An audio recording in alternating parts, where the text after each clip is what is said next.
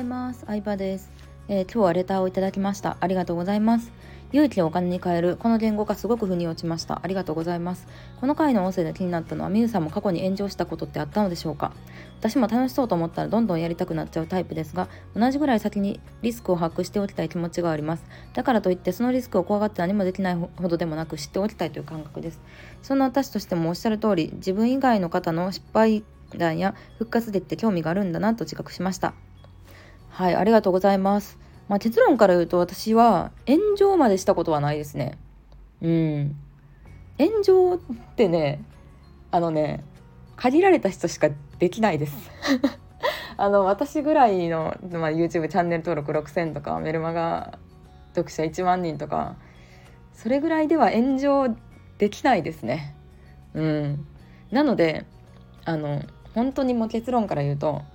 何もリスクはないです正直。はい。炎上炎上まではないですね。うん。まああらぬ噂をなんかそのコミュニティ内で言われたりとかはありましたけどでもそんな時も結構なんかちゃんと私のと話したことあるとか仲いい人とか分かってくれる人は分かってくれたからそういう人が守ってくれたとかっていうのはありますね。うん。本当にありがたい話で感謝ですね。なので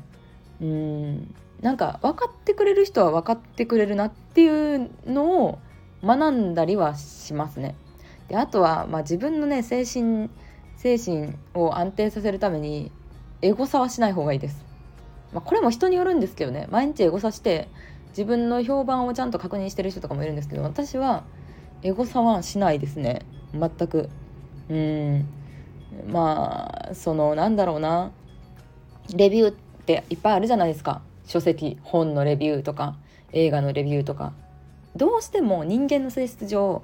悪いレビュー見たくなりません。星4.5とかのさアマゾンで売ってる商品があったとしても。じゃあこの商品のデメリットって何なんやろってちょっとなんか荒探しみたいにダメなとこ探したいじゃないですか。リスク回避したいから。であのわざわざその商品が良かったよっていう人はコメントしないんですけどダメだった初期不良がありましたとかなんか壊れてましたみたいな人だけがコメントしがちなんですよね。当初みたいに。悪口。悪口というかまあムカついたからそこはけ口がレビューしかないから書いてるんですけど。なのでたとえ98%が大満足で2%が不満を持ったとしてもその2%の声がすごい大きく聞こえるし実際はもっと満足度がもう99.99ぐらいなんだと思います。うん、わざわざ良かったよって書く人はいないんで。まあなのでねうんもう本当に全くリスクリスクかいやないんですよね意外とこれが。うん、で私、まあ、特商法でもさ自分の自宅兼会社なので住所も書いてますけどでも本当に何もないですね。うんまあ、つまんないかもしれないですけどでもこのレベルでも何もないんだって思ってっていただけたら嬉しいかなと思いますね。うん、だから本当ビジネス始めたばっかりの時の方が私も心配してましたね。大丈夫かなみたいな、うん、特商法ってね絶対連絡先商品買った後に連絡できるように住所とか会社名とか電話番号とか書かないとダメなんですけど別にそん何も来たことないので、まあ、普通にちゃんと誠実にビジネスをしてればうん。まあないですよ。そ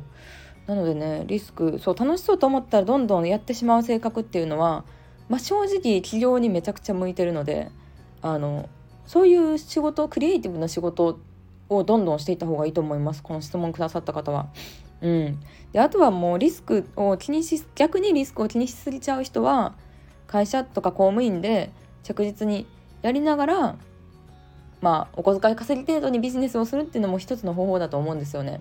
うん、無理してまで自分のねリスクを恐れすぎる気持ちにね無理してまで何かやる必要はないと思うので。でもなんかどんどんやってみたいなって思った人はもう気にしなくていいですしなんかまあちょっとしたさでも人間ビジネスやってれば嫌なこととかなんかトラブルとか絶対あるじゃないですか。そういうのにぶち当たった時は YouTube を見てみてください。YouTube にもっと大炎上した人いっぱいいますから。はい。ね。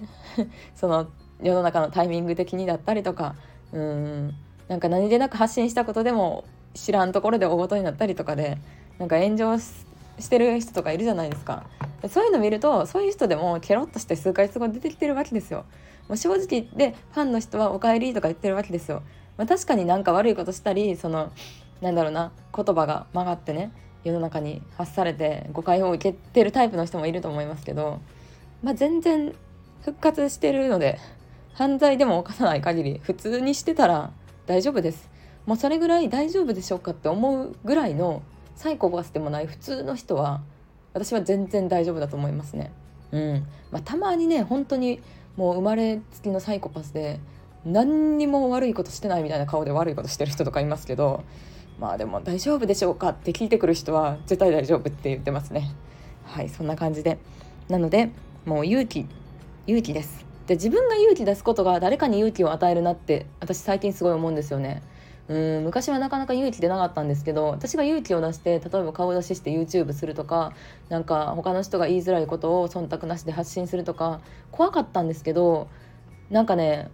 もちろん賛否両論あることもあるんですけど勇気出してる姿って分かるんですよね。あこの人すごい勇気出して言ってくれてるんや。他の人が言いづらいこと言ってくれてるんや。分かる人だけ分かってくれたらいいなっていう考えになったのもあるんですけどそしたらあのみゆさんが勇気出してこういうことやってたから私も勇気出して転職してみることにしましたとか新しいこと始めてみることにしましたみたいなメッセージわざわざこう公開とかはしてないですけど結構いただくんですよ。なので私それそれによって私も新しいこと頑張ってみよう。うまくいくか分からんし怖いけど頑張ってみようって感じですね。うんだから読者さんとかフォロワーさんと本当に相互に励まし合ってるに近い感じなんですけどなのでうん自分の勇気が誰かに影響を与えるっていうのは、まあ、本当にそうだなと思いますね。はいということで今日は、えー、勇気をお金に変えるの感想からいろいろ話してみました。レターありがとうございました。